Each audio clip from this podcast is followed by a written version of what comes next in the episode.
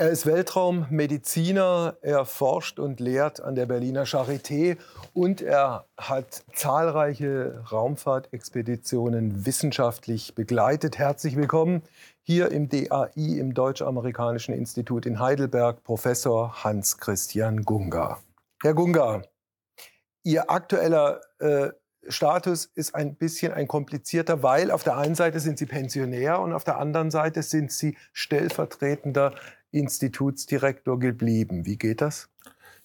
Das geht an der Charité, wenn man gleichzeitig äh, nach seinem hm, Eintritt ins Pensionswesen zum Seniorprofessor ernannt wird. Aha. Das heißt, äh, äh, die Charité erhofft sich davon, dass man auch als Senior noch weiterhin äh, für die Charité und für das Gebiet, das ich vertrete, Aha. entsprechend arbeiten kann. Was machen Sie aktuell?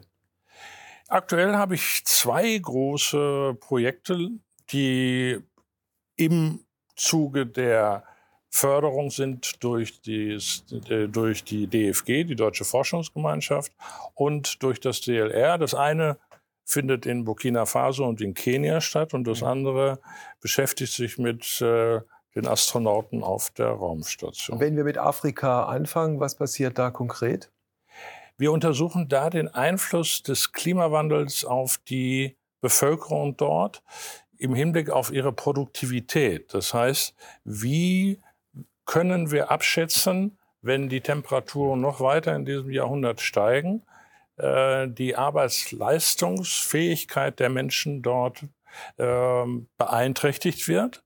Und die sind heute schon, die sind heute schon sozusagen hier an der Kante, was es was man bei den Temperaturen in den Sommermonaten insbesondere leisten kann. Und wenn man jetzt noch zwei Grad dazu nimmt als mögliche Temperatursteigerung, dann muss man sich vorstellen, da leben 300 Millionen Menschen ja. und diese 300 Millionen, von denen 90 Prozent von denen ernähren sich nur von dem selber, was sie anbauen. Also das heißt, wenn, deren Leistungsfähigkeit geht dann irgendwann gegen genau. Null, logischerweise? Nein, nee, erstmal, es ist so, da gibt es eine Temperatur, die sogenannte Web Bulb Globe Temperature. Das ist so eine zusammengesetzte Temperatur von 28 Grad. Aha. Und wenn man die überschreitet, dann nimmt die Leistungsfähigkeit mit jedem Grad um 15 bis 20 Prozent ab. Also, dass wenn Sie zwei Grad mehr haben, haben Sie nur noch die Hälfte der Leistungsfähigkeit. Da muss man kein großer Theoretiker sein, um zu sehen, dass da Probleme erwachsen. Ihr zweites aktuelles Projekt im Weltraum, was geschieht da? Da beschäftige ich mich auch mit einem Umweltproblem, nämlich dass es den Astronauten teilweise zu heiß ist oben auf der Raumstation. Die, Die Auswirkungen des Klimawandels gibt es da auch? Das äh, trifft so nicht zu. Es ist eher etwas, von dem wir nicht wissen genau, woher es kommt im Augenblick. Die Astronauten haben nach unseren Untersuchungen der letzten zehn Jahre äh, gerade in den ersten ein, zwei Monaten einen Anstieg ihrer Körpertemperatur um ein Grad. Das klingt nicht viel, ist aber für den Körper eine erhebliche Belastung, insbesondere dann, wenn er noch was zu leisten hat. Und ähm, wir untersuchen gerade mit einem neuen Messgerät, wie sich das zum Beispiel bei Herrn Maurer verhalten hat und Herrn Gerst. Der jetzt wie lange oben ist? Maurer? Der Herr Maurer ist gerade wieder zurückgekommen. Okay. Aber wir bereiten sozusagen, das ist eben auch, Sie fragten ja nach, was ich jetzt in Zukunft mache. Ja. Wir bereiten äh, drei weitere Astronauten für eine Mission im nächsten Jahr vor und im übernächsten Jahr. Und wie ich gehört habe von der ESA, sind wir in der engen, engsten Wahl, dass dieses Gerät dann auch mit Richtung Mond fliegt im Rahmen des Artemis-Programms. Ja. Ähm, das wäre mit, sicherlich ein schöner Erfolg. Mit Alexander Gerst an Bord? Äh, könnte sein, aber da wird es wahrscheinlich die, die Competition, wer da mitfliegt, das wird schon sehr hoch sein. Und ob die ESA mit wem mhm. sich gegenüber der NASA durchsetzen kann, das ist dann auch immer eine geopolitische Lage. Ähm, schwer zu sagen. Wenn wir, äh, um aufs Biografische äh, zu kommen, ein paar Jahre zurückgehen, äh, Sie haben insofern in Ihrem Lebenslauf äh, was total Spannendes, weil auf der einen Seite haben Sie sich um die tote Vergangenheit gekümmert, indem Sie Geologie und Paläontologie studiert haben. Auf der anderen Seite haben Sie sich mit der lebendigen Gegenwart beschäftigt, mhm. indem Sie Medizin studiert haben. Wie kam es zu dieser Kombination und zu dieser Abfolge? Ja, ich habe Medizin studiert, das ist richtig. Aber ich, mich interessiert dabei eigentlich immer auch die Physiologie. Die Medizin hat immer etwas natürlich krankhaftes. Ja. Mich interessiert eigentlich, wie Organismen funktionieren. Aha. Und insbesondere dann, wenn sie in extreme Bedingungen kommen oder in solche ausgesetzt werden und müssen darauf reagieren in irgendeiner Weise. Insofern hat eigentlich die beiden Fachgebiete, was erstmal sehr weit voneinander entfernt klingt. Das eine beschäftigt sich nur mit dem ausgestorbenen Leben, das andere beschäftigt sich mit dem jetzt stattfindenden Leben.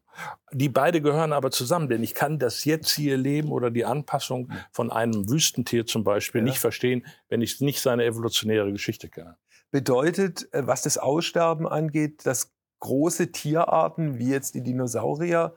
Ausgestorben sind vor Jahrmillionen Jahren, weil sie sich irgendwann nicht mehr anpassen konnten an veränderte Lebensbedingungen und wir für unsere Zeit und für unser Leben da Rückschlüsse draus ziehen können? Ähm, wir sollten das jedenfalls mal genauer analysieren, wie es dazu gekommen ist. Äh, ob das dann für uns direkt Rückschlüsse erlaubt, das würde ich im Einzelfall, sei es jetzt was die Umweltsituation zum Beispiel angeht, die hat sich damals zum Ende der Kreidezeit verändert. Das hat sich aber auch zwischendurch geändert. Das Klima ändert sich die letzten äh, Seitdem die Erde besteht, ändert sich das Klima permanent. Es kommt nur darauf an, äh, erstens in welchem Zeitraum und in welchem Ausmaß. Ich darf vielleicht nur ein Beispiel geben. Ja. Wenn wir ins Miozän vor 20 Millionen Jahren zurückgehen, da gab es ein sogenanntes Klimaoptimum. Da waren die Temperaturen ähnlich wie heute auf unserem Planeten, die CO2-Konzentration eigentlich genau vor 20 Millionen, genauso hoch wie jetzt, die wir heute haben. Am Ende des, Ende des Miozäns war es dann ungefähr bei 1000 ppm CO2. Das ist das, was wir am Ende des Jahrhunderts erwarten. Okay. Und Sie verstehen, der, der, das Interessante für mich dabei ist, da hat die Evolution drei Millionen Jahre Zeit gehabt, von dem jetzigen CO2-Wert auf den hohen CO2, warum auch immer zu kommen. Das ist mal weg. Wir haben das in 100 Jahren mhm. vermutlich gemacht. Klar. Da sind drei Millionen Jahre Zeit in die Evolution gegangen. Und deswegen finde ich auch manche der Klimamodelle, ob mhm. die das mit einrechnen, mit welcher Geschwindigkeit, das ist eine große Frage. Also welche Herausforderungen äh, es für diesen Planeten Erde gibt, da würde ich gerne, wenn Sie einverstanden sind, am Ende unseres Gesprächs nochmal mhm. draufkommen, äh, um nochmal auf Ihr eigentliches Thema, den Weltraum, äh, zu sprechen zu kommen. Wann waren Sie zuletzt schwerelos? Äh, das ist schon eine Zeit lang her. Das drei, vier Jahre her, da ja. habe ich einen Parabelflug mal gemacht. Also ich, heißt ich, war nicht auf der Raumstation oder sowas ähnliches. Ich habe Parabelflug, das ist so eine sehr ungewöhnliche äh, Flugkurve, die man mit einem Airbus fliegen kann, Aha. wenn die Piloten dazu äh, in der Lage sind, sehr viel Erfahrung haben. Also ich würde das wahrscheinlich nicht mit jedem Piloten machen, aber diese Firma Novospace, die für die ESA und die NASA und andere Raumfahrtagenturen solche Flüge organisiert. Wie viele Sekunden waren Sie dann schwerelos? Dann ist man zunächst einmal bei einer Parabel ist man ungefähr 20 bis 30 Sekunden schwerelos. Ja? Und das geht aber auch wirklich so. Ja. Also wenn Sie in die Schwerelosigkeit kommen, zack, dann schweben Sie wie auf so einem, wenn Sie liegen in dem Airbus, dann schweben ja. Sie so auf so einem fliegenden Teppich. Aber wenn Sie dann in die Schwerkraft wieder kommen, dann haben sie, wiegen sie augenblicklich ungefähr das Zweifache. Da sollte man also wissen, wo man sich befindet. Also eher ein schreckliches als ein schönes Gefühl. Also äh, ich würde mal sagen, es ist ein interessantes Gefühl. Es ist ein interessantes Gefühl, ja. wenn man es gut verträgt. Ja? Wenn man es nicht gut verträgt, weil das ist fürs Gleichgewichtsorgan und die Augen, die sehen dann, das Gleichgewichtsorgan merkt gar nicht, was los ist und die Augen sehen sich, ja. bewegen sich. Das ist etwas, was das Gehirn nicht verarbeiten kann und vielen Leuten wird dabei schlecht. Man, also wenn es einem wirklich schlecht wird, dann haben sie nämlich noch 30 Parabeln vor sich die oh. alle hintereinander kommen. Und 30 Mal, das, äh, ich, ich, denke, wem wirklich mal schlecht so geworden ist, der geht nie wieder in so ein Ding rein. Ah.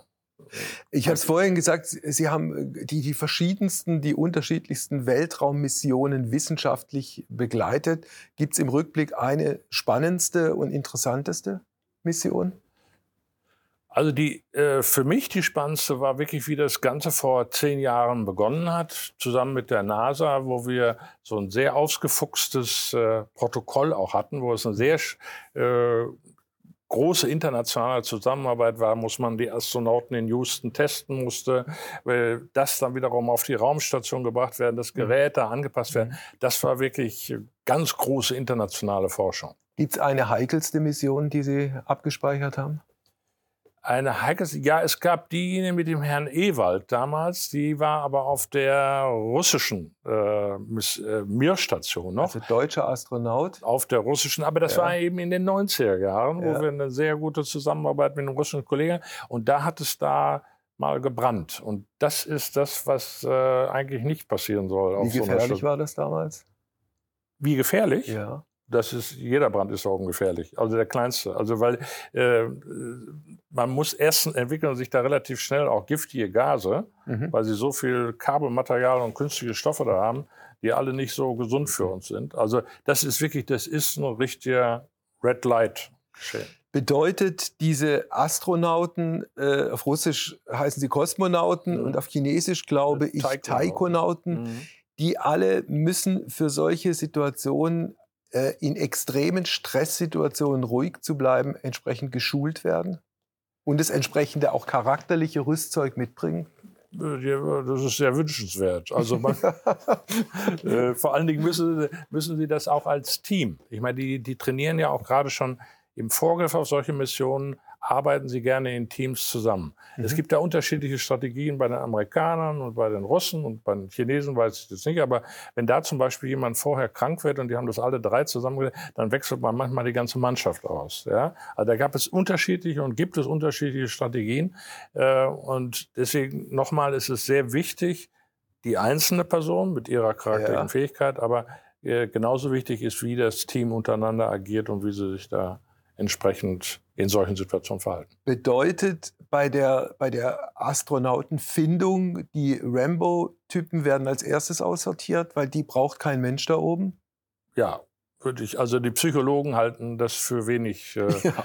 wenig ratsam. Ja. Es, es, geht eher um äh, äh, Personen, die ein sehr breites Spektrum an äh, unterschiedlichsten Qualitäten haben, äh, sich in Dinge gut einarbeiten können und äh, in der Regel gerade für Langzeitmissionen äh, schaut man auch darauf, dass sie Humor haben. Also ohne Echt? Humor ist das eine schwierige Sache. Ist eine schwierige Testsache, Eben. ob jemand Humor. Ja. Aber das kriegt man, wenn man den lang genug verfolgt und sind ja nicht nur jetzt mal einen Monat, wie künftig, wenn da irgendjemand ja. als, äh, als Tourist da hochfährt. Ja. Äh, die sind ja, werden ja jahrelang verfolgt und dann merken sie schon jemand, ob, ob der Humor hat bei irgendeiner üble Und Geschichte. ich glaube, ich habe mal vor Jahren eine Sendung mit Alexander Gerst gemacht. Der hat erzählt, in Vorbereitung einer Mission ist er mit seinen russischen Kosmonautenkollegen, keine Ahnung, zwei Wochen durch die Taiga Genau, die werden, äh, gerobbt. die werden abgeworfen ja. sozusagen, müssen dann eben gemeinsam überleben. Und dann werden sie relativ schnell herauskriegen, ob jemand...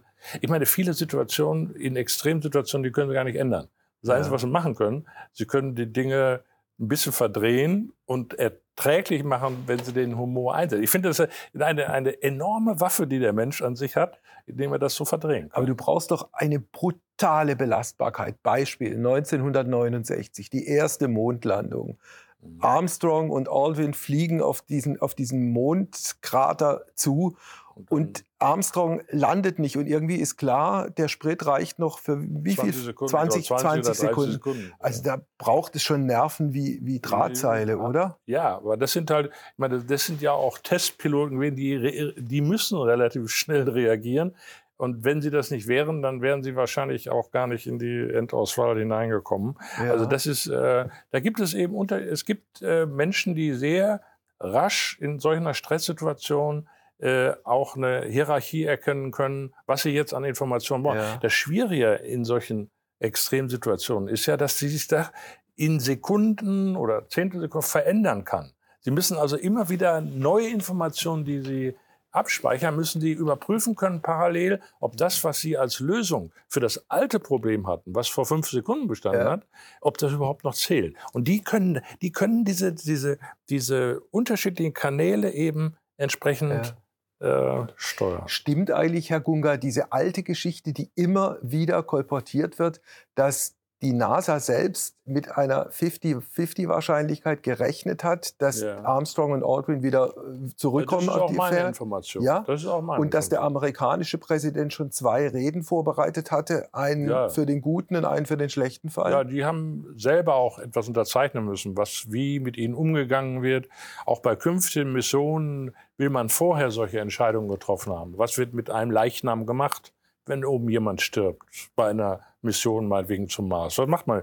Wird der ehrenvoll in den, in, ins Weltall entlassen oder behält man den an Bord oder was macht man? Das muss vorher, das muss vorher geklärt werden. Oder wenn jemand tatsächlich ein, ein Karzinom bekommt, wie Ja. soll man damit umgehen? Äh, soll man den jetzt drei Jahre mit oder kann der, hat er eine eigene Wahl zu sagen, also ich möchte mein Leben lieber beenden und das, was ich an, an, an äh, Nährstoffen, Sauerstoff verbrauche, das gebe ich lieber der Mannschaft. Ist das festgelegt? Das, da gibt es solche Überlegungen, da gibt es solche ethischen, äh, ethical ja, äh, Confirmation. Die müssen Sie vorher unterzeichnen, bevor Sie da auf die Reise gehen. Wissen Sie, wie diese konkret aussehen? Ich kenne so ein paar, die haben so, so zehn, die heißen immer the, the 10 oder 15, Ah. 15 äh, Rules or Votes, die sie abgeben müssen. Ja, aber das ist in Extrembereichen, das ist eigentlich üblich, dass man sich da vorher drüber im Klaren wird, auf was man sich da einlässt, auf was man sich auch der Commander dann berufen kann. Denn wenn erstmal so eine Extremsituation eingestellt kommen natürlich auch andere Stimmen hinein. Das kann unter Umständen die Frau sein, das können die Kinder sein, das kann der Präsident eines Landes sein. Ja. Ich als Commander möchte dann eine äh, klare Struktur haben, wie gehe ich damit um. Jetzt sind wir schon mitten in der Expedition zum Mars, Ja. die drei Jahre plus minus dauern wird. Also Im Augen. hin, dort und zurück. Mhm. Und die, das haben Sie mir mal vor, einem, ähm, vor drei Jahren etwa in einem, in einem Radiogespräch SWR1 Leute gesagt, äh, zwischen 2030 und 2035 passieren wird. Gilt Mhm. dieser Zeitraum noch? Der gilt auch heute noch. Ich denke, wir haben uns vor drei Jahren ungefähr darüber Mhm. unterhalten. Das gilt auch heute noch. Ich denke äh, insbesondere, dass unsere chinesischen Kollegen äh, da kräftig dran arbeiten, ähm, den roten Planeten als erster, ich meine, das ist der rote Planet. Also wenn China einen Planeten im Sonnensystem für sich reglementieren würde, dann ist es der rote Planet. Ja? Ja, das ist schon klar. Auf der anderen Seite, also wenn man sich die Geschichte der Raumfahrt anguckt, da haben die Amerikaner und letztlich auch die Russen eine überragende Rolle gespielt, aber die Chinesen überhaupt keine. Ja, aber man sieht ja, mit welcher, äh, mit welcher Geschwindigkeit dieser Staat sich entwickelt hat. Ja. Ich meine, gehen Sie 40 Jahre zurück und schauen sich heute die Macht an, die China auch. Und das ist natürlich ein Prestigeobjekt erster Güte. Ja. Ja? Denken Sie, das wird wieder so eine nationale Angelegenheit, wie es in den 60er Jahren der Wettlauf zwischen Amerikanern und Russen war, wer als erster auf dem Mond ist? Oder halten Sie auch angesichts oder trotz dieser äh, weltpolitisch so schwierigen Zeit es für möglich, dass man da eine, eine multinationale äh, Astronauten- und Kosmonautentruppe äh, Richtung Mars schickt? Ich würde mir das Letztere natürlich wünschen. Die augenblickliche politische Lage spricht eigentlich äh, eine ganz andere Sprache. Und ähm, Ch- China ist auf dem Wege, sich wirklich als Weltmacht zu führen. Und Ja. äh, der große Konkurrent sind die USA. Deswegen, da kann es keines zusammen. Gibt es auch im Augenblick auch nicht auf der Raumstation. Sie können mit keinem Chinesen zusammen ein Experiment auf der Raumstation machen. Also es ist äh, No-Go. Wenn man so eine lange, schwierige, neue, heikle Mission angeht, die wie gesagt drei Jahre plus minus dauert, was sind die beiden größten Schwierigkeiten auf Zeit? Die Schwerelosigkeit und die Strahlung? Da haben Sie, also die Schwerelosigkeit, da hat man heute schon eine ganze Reihe von Trainingsmethoden, mit denen man offensichtlich äh, mehr oder weniger einen, einen Status äh, hinbekommt, wo der Astronaut jedenfalls nicht äh, völlig abbaut. Also insofern abbaut, als dass er Muskelmasse, die er braucht, um da rumzulaufen auf dem Planeten, die er noch hat. Ähm, ich würde eher noch sagen, es ist immer noch ein psychologisches Problem. Wir sind ja mindestens sechs bis zehn Leute, müssen so ein Raumschiff fliegen und ich muss die richtigen zehn äh, Menschen dafür auswählen. Es wird, ne- also meiner Vorstellung nach wird das eine gemischte Truppe sein. Ja. Äh, aber äh, die, äh, die, das ist eine große Schwierigkeit, weil die wirklich völlig auf sich alleine gestellt sind. Ja, also ich meine, da, sie können da nicht einfach umdrehen wie auf dem, wie bei Apollo 13. Da hat man damit wirklich sehr kühlem Kopf eine Lösung gefunden zu einer extrem dramatischen Situation, wo man auch innerhalb von Stunden Lösungen finden musste, um mhm. da so ein havariertes Raumschiff um den Mond herum zu schicken und dann auch wieder mit zur Erde zurück. Also meine Güte, da haben die auch auf der Erde sehr viel Nerven gehabt, zusammen mit der Crew das zu machen. Äh, beim Weg zum Mars ist das nicht. Sie okay. müssen erstmal zum Mars hin, dann sind sie da 400 Tage, okay, oder 450 Tage und dann können sie erst wieder zurück. Wie ist es mit der Strahlung? Welchen, welchen Strahlung Dosen sind die ausgesetzt? Ist ein großes Problem. Es müsste insbesondere muss geschützt werden, wenn es äh, es gibt ja verschiedene Bursts, insbesondere von der äh, Protuberanzen der Sonne. Da haben wir dann auf einmal sehr hohe Strahlungsmengen, die unter Umständen, wie wir wissen aus der Geschichte, so vor 100, 150 Jahren gab es zum Beispiel einen ersten Burst. Das wäre wirklich lebensbedrohlich, wenn die in so einen ähm, kosmischen Strahlungsstrom ja. hineinkommen. Also es ist eine große Strahlung ist nach und bleibt vor. ein groß nach wie vor. So, ja. jetzt gehen wir davon aus, äh, Zwischenstation ist der Mond. Dann gehen wir davon aus, diese Crew landet sicher auf dem Mars. Ein mhm. extrem lebensfeindlicher Planet nach unseren mhm. Kriterien.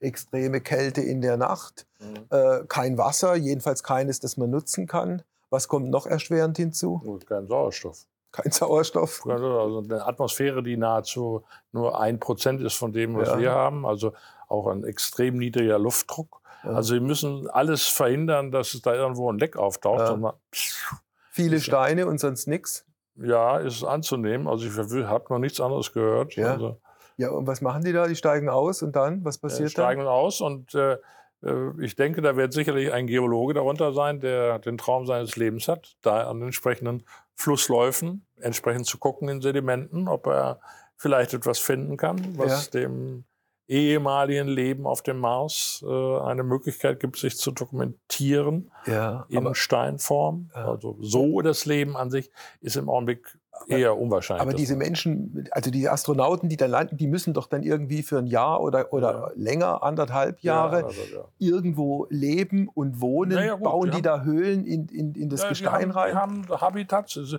da gibt es auch unterschiedliche Szenarien, dass man auf der einen Seite diese Habitats schon vorher in die, in die Mars-Umlaufbahn schickt ähm, und dann die Crew sozusagen nachkommt und dass man auch eine Versorgungscrew schon vorher oder auch Material vorhin, die kreist und dann wird die heruntergebracht und dann haben sie, wenn man es mal salopp sagen will, dann werden diese äh, entsprechenden Habitate aufgebaut. Ja. Von sich aus selber ja. äh, blasen sie sich auf und dann äh, müssen die sehen, wie sie halt in diesen Teilen. Aber wissen Sie, wenn Sie eine Crew nehmen in der Concordia-Station in der Antarktis, das ist ja. so die extremste Isolation in dem Hochplateau in der Antarktis.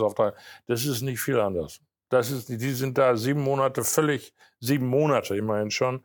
Jedes Jahr haben sie da zehn, fünfte Leute, die da überwintern. Da kann Aha. niemand hinkommen. Wir haben draußen im Winter Temperaturen bis minus 80 Grad.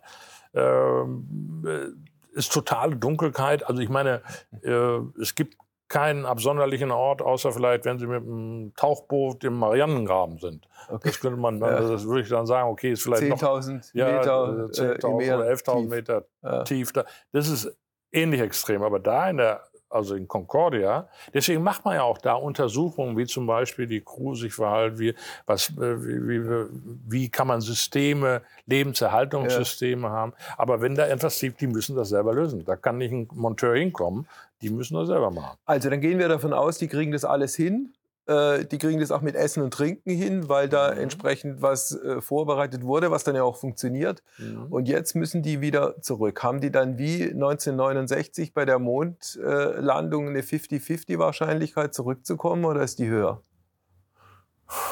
Das kann ich ehrlich gesagt, das, äh, weil ich nicht der Techniker bin für diese äh, sagen wir, raumfahrttechnischen Fragen. Da müsste man jetzt jemanden wirklich, der sich mit den Flugbahnen und den Konstruktionsverhältnissen dieser Raumschiffe der nächsten Generation auskennt. Das ja. würde ich sagen, das wären wahrscheinlich ein Gesprächspartner für Sie okay. bei. Ist der Mars, was die bemannte Raumfahrt angeht, das Ende der Fahnenstange oder kommt danach oder könnte danach noch was ganz anderes kommen? Ja, ich denke, da, da sind noch andere Ziele in Zukunft durchaus möglich. Man denkt ja. zum Beispiel, es gibt verschiedene robotische Missionen, die vielleicht dann mal, wenn das interessant ist, äh, eine bemannte Mission auch im nächsten Jahrhundert, äh, wenn wir uns nicht hier auf der Erde mehr Probleme schaffen, als wir sollten. Ähm, zum Beispiel Europa ist ein hochinteressanter Mond vom Jupiter, der mh, sehr viel mehr Wasser hat als ah. wir hier auf der Erde. Nur wir haben dazwischen eine dicke Eisschicht und es ist schon hochinteressant zu sehen, dass den flüssigen Teil, was da drunter ist unter der Eisschicht. Ja, menschliches also, Leben dort ist unmöglich. Bitte? Menschliches Leben dort ist unmöglich auf diesem also, äh, Mond. Jedenfalls da oben auf dem Mond, aber äh, wenn man da in, den, äh, in dieses Habitat reingeht, also da ist meine Fantasie schon groß genug, dass man sagen kann, okay, ähm, erstens gibt es dahin Missionen. Zweitens, ja. wenn man da etwas Gut. entdeckt, was äh, vielleicht jetzt noch auf Leben hindeutet, na, ich meine, etwas Spannenderes als das, wie sich vielleicht anderes Leben auf anderen Planeten oder Monden entwickelt. Also ich kenne keine spannendere Frage. Ja. Zum Schluss unseres Gespräches, äh, Herr Gunga, bleiben wir auf unserem Planeten. Äh, wie groß ist die Sorge, dass wir, die Spezies Mensch, diesen Planeten vollends kaputt machen?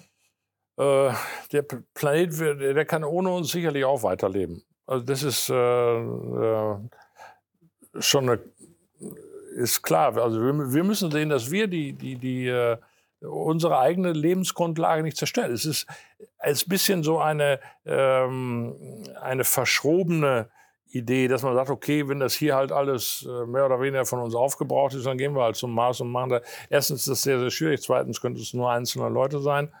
Ähm, ich bin ähm, fest der Überzeugung, dass wir das hier machen müssen und hier vernünftig handeln. Denn man muss sich immer vorstellen, der eigentliche Lebensraum ist unglaublich begrenzt. Also wenn Sie 99 Prozent der größeren Organismen nehmen, die leben eigentlich 200 Meter unterhalb der Erdoberfläche, also heißt im Meer ja. bis 200 Meter und 800 Meter darüber. Das ist ein Kilometer. Ja, ein Kilometer, das kann man, wenn man mal seine Hausstrecke hat, mit dem man Hund abends geht. Mhm. Das ist in der Vertikalen der Horizont. Und das Artensterben ist schon bei den paar Grad Klimaerwärmung schon genau, dramatisch. Das ist also dann, und in diesem, in diesem kleinen Horizont bewegt sich das hauptsächlich unser, unser gesamtes Leben. Und alles darüber oder darunter ist schon extrem. Und wenn wir aber schon in diesem Horizont anfangen, die Lebensgrundlage zu zerstören, dann, und da ist Temperatur eben, Temperaturerhöhung ist ein wesentliches Momentum, was das Leben einschränkt. Wir sind fast am Ende unseres Gesprächs, Herr Gunga. Wenn Sie auf Ihre Disziplin gucken, die, die Raumfahrt, in Verbindung natürlich auch mit der Physiologie, was ist Ihr größter Wunsch für die Zukunft? Mein größter Wunsch, ähm, dass dem Menschen immer noch ein wenig die Faszination treibt, äh, Dinge umzusetzen, die eigentlich vorher unmöglich erschienen. Und da gibt es immer, wird es immer Einzelne geben, die, äh, die vielleicht mutiger sind, die auch äh, die nötige Durchsetzungsfähigkeit haben, um das umzusetzen. Wenn das noch menschlich ist, dann bin ich zufrieden. Vielen Dank für das Gespräch und alles Gute für Sie.